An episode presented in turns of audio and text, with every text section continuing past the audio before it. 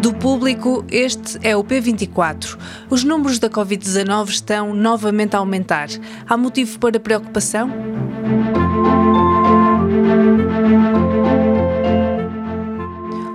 Novos casos positivos de Covid-19 notificados têm aumentado nos últimos dias, depois de um verão com vários eventos de massas, como a Jornada Mundial da Juventude e os festivais de verão, e com uma nova variante do vírus a circular, os números no final de agosto voltaram a níveis de novembro do ano passado. A vacinação contra a Covid arranca a 29 de setembro, já com vacinas atualizadas para novas variantes e é gratuita apenas para maiores de 60 anos. Esta semana, a obrigação do uso de máscara voltou aos hospitais de Santa Maria e Polido Valente, em Lisboa, em internamentos e nas visitas. Isto significa que a Covid-19 ainda é perigosa?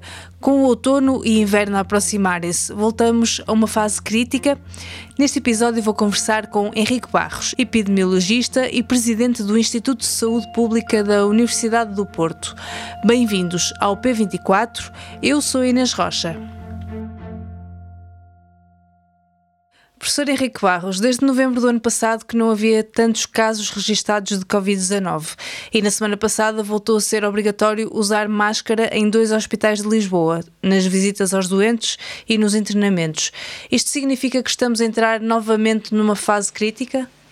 Não, de maneira nenhuma não podemos comparar a situação atual em termos de gravidade, de, de, dinâmica da infecção, de repercussões, com aquilo que vivemos há dois anos, há três anos. É importante notar o seguinte.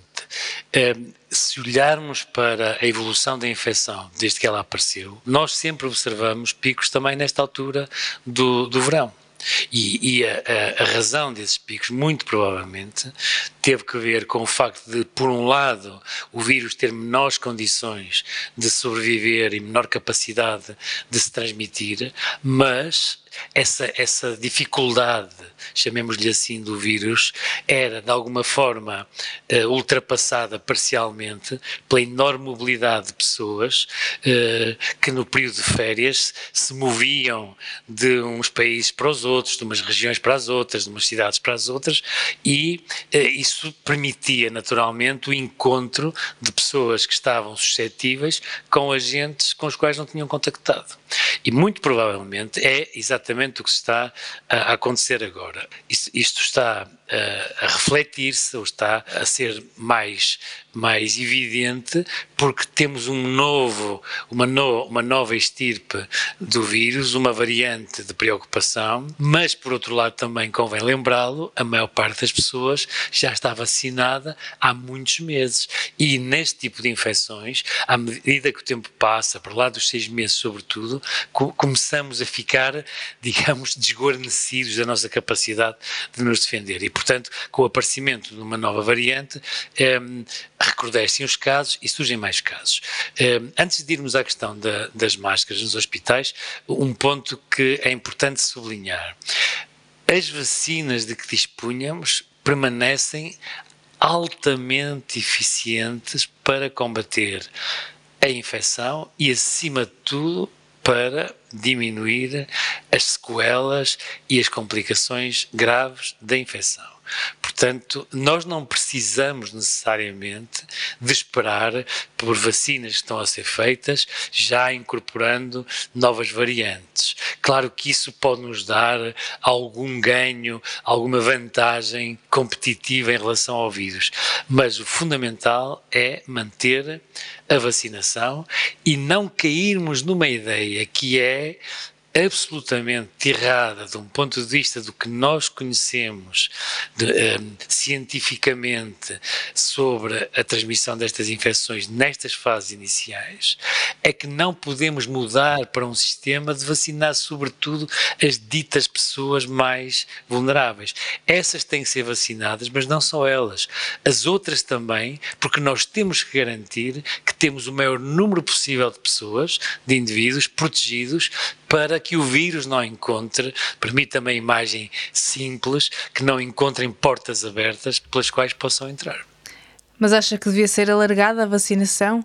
Nesta nova fase vai ser gratuita para idades superiores a 60 anos. Mas essa é a vacinação da gripe. A vacinação da Covid suponho e quero crer que continuará uh, gratuita para a generalidade da, da população. Se assim não for, é assim que devia ser. Também se aplica à gripe, sim, mas o que o governo anunciou é que a vacina da Covid-19 é gratuita apenas acima dos 60 anos.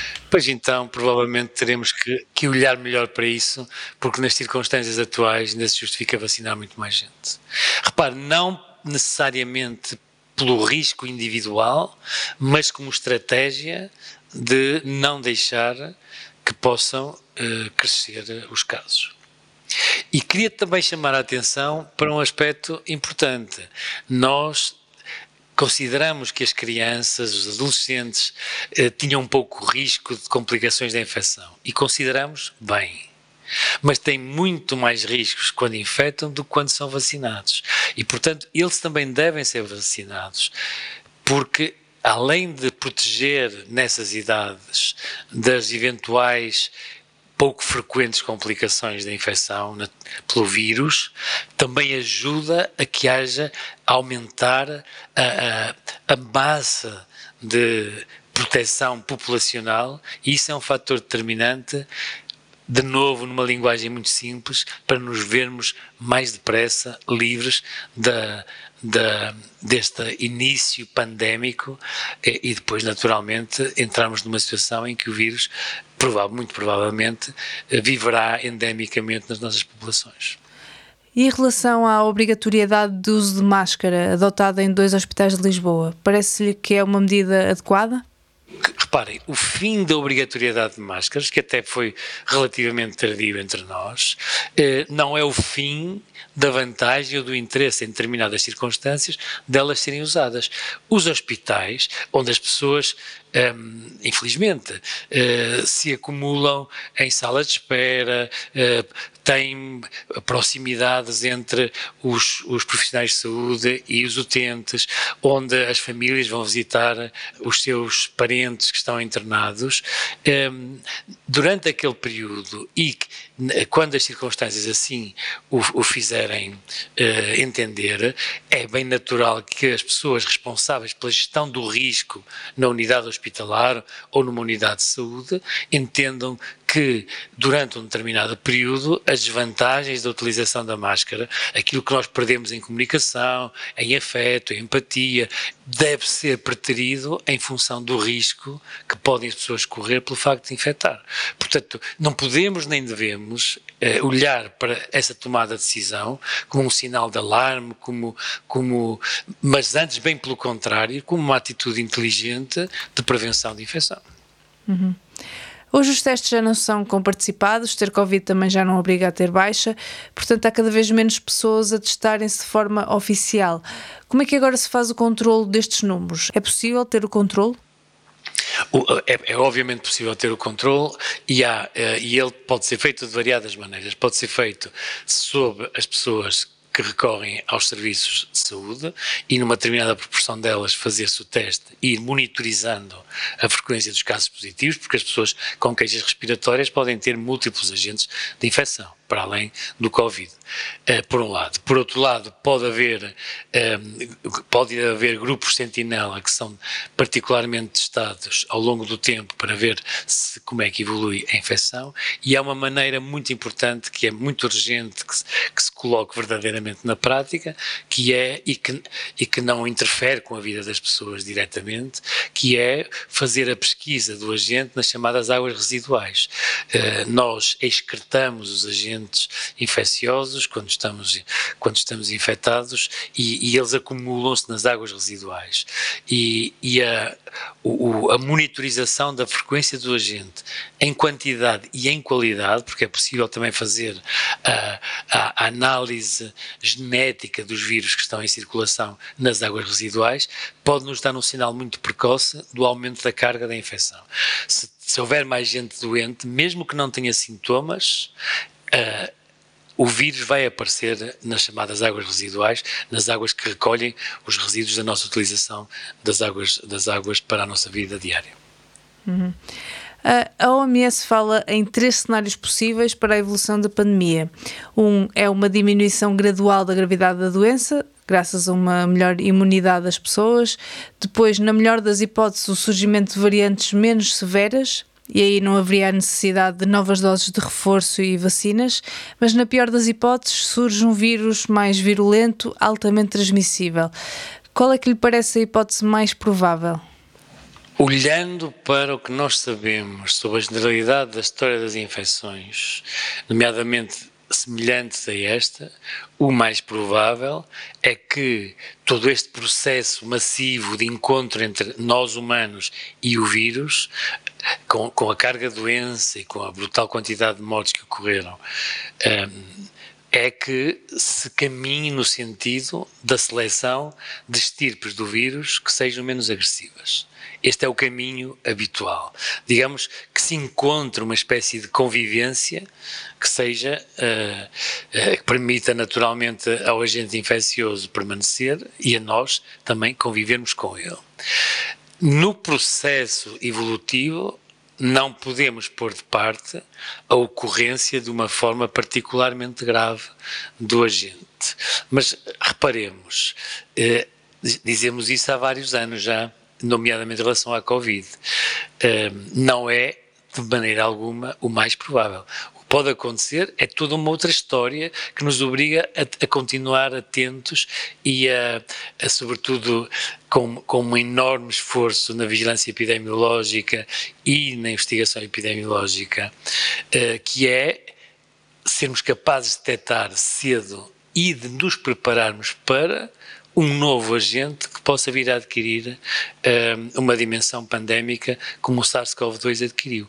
E porquê é que isso é possível e nós o esperamos, porque nós continuamos a ter alterações climáticas graves, nós continuamos a ter enormes movimentos populacionais, nós continuamos a invadir os nichos ecológicos, nós continuamos a interferir na biodiversidade, nós e todas estas condições são as condições que propiciam o surgimento de um agente eh, que pode até inicialmente, eh, muito provavelmente começar a circular entre espécies, em determinadas espécies de animais, mas que depois escapa dessas espécies e infecta afeta os humanos.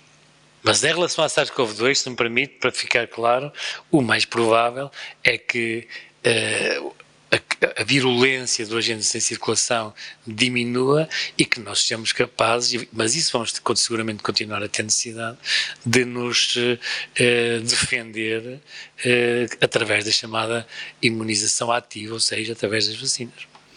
Agora que se aproxima o outono e o inverno, quais são as precauções que as pessoas devem ter nos próximos meses? Um, em relação aos vírus que produzem doenças respiratórias, não temos muitas coisas diferentes para fazer. Lavagem cuidadosa das mãos, sempre. Etiqueta respiratória, um, arejamento, tanto quanto possível, dos espaços onde as pessoas se concentram e vacinação para aquelas doenças para as quais temos vacina. No caso concreto, o que mais nos preocupa neste momento, gripe e uh, Covid. Considera então que as pessoas, mesmo que não estão elegíveis para a vacina, que devem tomar se puderem? Uh, uh, repara, as pessoas podem se perguntar quem é que está elegível para a vacina da gripe. Toda a gente com mais de seis meses. E as pessoas têm que ter a noção disso. Agora, por razões de gestão, até dos nossos recursos, os sistemas de saúde tendem a facilitar, leia-se, a fornecer gratuitamente àquelas populações que estão mais em risco. Mas a vacinação, noutras idades, é um gesto inteligente, particularmente inteligente. Hum. Há uma ideia geral de que a pandemia já passou, já não há qualquer perigo. Diria que devíamos pensar de outra forma? É, essa ideia, infelizmente, corre desgraçadamente, eu diria, desde o início. As pessoas, quando o vírus veio, houve, houve quase uma, uma, ideia, uma fantasia, uma ideia mágica de que se entrassem todas para dentro das casas, passado 15 dias tudo ia desaparecer. Depois perceberam que não era assim, cansaram-se dos confinamentos e, portanto, o melhor que temos a pensar é vamos usar muito ativamente as medidas que temos de prevenção, vamos organizar os nossos serviços de saúde para responder àquela proporção de pessoas que vão precisar de cuidados e, por vezes, cuidados altamente diferenciados e vamos estar muito atentos porque a infecção não desapareceu nem vai desaparecer tão brevemente. Professor Henrique Barros, muito obrigada. Nada, foi um gosto. Esta quinta-feira regressa mais um dos podcasts do Público, o Azul, um programa com conversas sobre ambiente, crise climática e sustentabilidade. Ouça um novo episódio esta semana sobre energia eólica offshore. E também esta quinta-feira, ao final do dia, há novo episódio de Poder Público. Desta vez há um debate sobre a rentrée política e os temas que marcaram as últimas semanas dos candidatos presidenciais ao Conselho de Estado. Ouça tudo no site do Público ou nas aplicações de podcast. E se gosta do P24. Não se esqueça de seguir o podcast na sua aplicação preferida e já agora de deixar a sua avaliação. Este episódio foi editado por mim, Inês Rocha. A música do genérico é da Ana Marques Maia. Tenham um bom dia e até amanhã.